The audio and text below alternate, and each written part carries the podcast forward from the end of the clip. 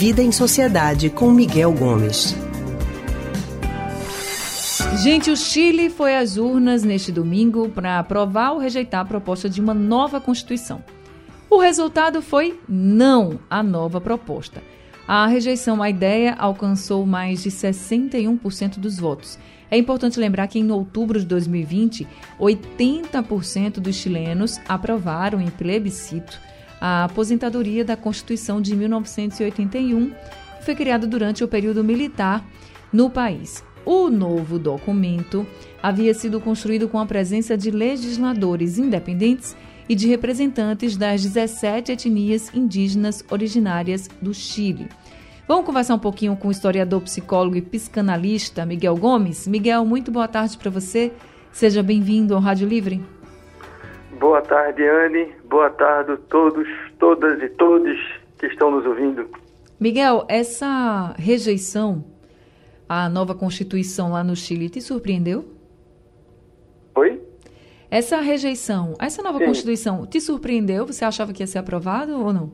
Veja, não surpreende porque as pesquisas já indicavam né, uma derrota desse, desse texto. Né? Uhum. É, não se esperava que fosse tão elástico a, a distância, né, em torno dos 62% pela reprovação do texto, mas já havia um, um, uma indicação da sociedade de reprovar esse texto.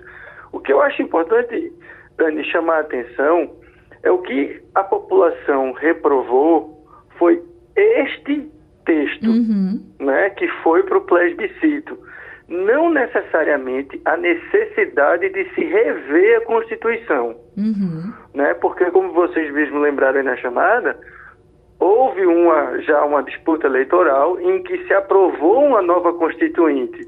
Só que o que foi combinado é que eles fizeram essa Constituinte, que foi para votação ontem, e ela teria que ser referendada no plebiscito acabou que perdeu. Então, este texto não vai virar uma nova Constituição.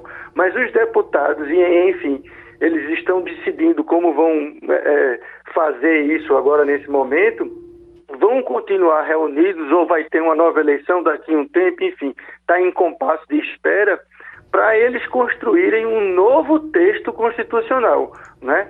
aquela Constituição de Pinochet continua valendo até esse novo ser aprovado. Né? Então, assim, eles rejeitaram a Constituição de 81 e rejeitaram a, a, a que teria sido indicada ontem, mas não quer dizer que vão voltar e permanecer com a de 81 indefinidamente. Eles estão em construção de uma nova é, constituinte. O que os comentaristas acabam colocando é que com a vitória, né, a derrota do Pinheira em, em 2019, aquelas manifestações e tudo mais, criou-se um clima em que é como se o Chile tivesse feito uma constituição dado um, um passo maior do que a perna, né? Porque existe um, um ambiente, vamos dizer assim, progressista no Chile, mas ele tem ainda é, é, muitas forças políticas mais conservadoras e a democracia é justamente o equilíbrio entre, entre essas forças. E o que aconteceu em função de 2019 é que os grupos mais progressistas ganharam muito espaço e aí propuseram uma, uma, uma carta nesse né, documento de ontem que tem, teria sido muito, vamos dizer assim, para frente quando você coloca a situação de toda a sociedade chilena e as dificuldades sociais que o Chile vem apresentando agora. Então, a expectativa é que seja feita aí uma nova constituinte, vamos dizer assim, mais moderada em relação à de ontem, mas ainda assim muito mais avançada que a em vigor desde 81. Mais democrática, né? Miguel? Também, mais democrática, porque é, é, tende a ser uma carta que inclua participações das nações dos povos originários, uhum. que defenda a maior participação da mulher. Né? Então, há uma, uma tendência de que a Carta Nova seja bem mais democrática do que a de 81. Né? Então, o, eu acho que o que acontece um pouco no Chile é um pouco do que a gente tem no Brasil.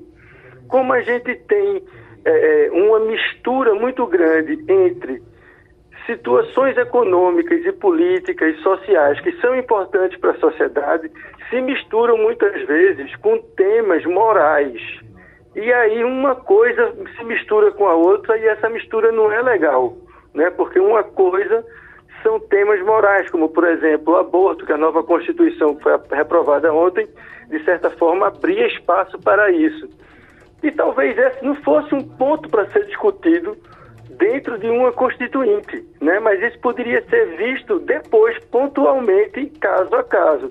Quando você mistura, acaba criando uma, uma, assim, uma disputa que deixa o campo da política e entra no campo moral. Né? Um pouco do que a gente vive e viveu, por exemplo, na eleição presidencial em 2018, em que grandes temas eram sobre uma suposta ideologia de gênero que não existe, uma história de um kit que era distribuído nas escolas sobre gênero que também não existe. Então havia uma mistura entre o que era política e o que era moral. Né? E aí eu acho que é, é, eles agora estão reunidos e vão rever né, é, essa constituinte e podem encontrar uma saída para isso.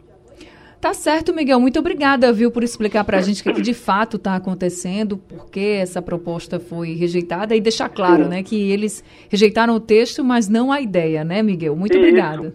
E assim, Sabiane, eu acho que uma coisa que vale a pena chamar a atenção é a postura do presidente Boric, porque ele era a favor da Constitu da, dessa Constituição que foi rejeitada ontem, né? Ele foi derrotado nessa, nessa votação. E, no entanto, a primeira manifestação dele foi de aceitação do resultado, dizer que a, a, democracia chilena sai fortalecida, que é preciso escutar a população. Então, essa é uma postura de um estadista que defende as suas ideias, mas não as coloca à frente da vontade do povo manifestada através das eleições e da né, dos nossos mecanismos democráticos.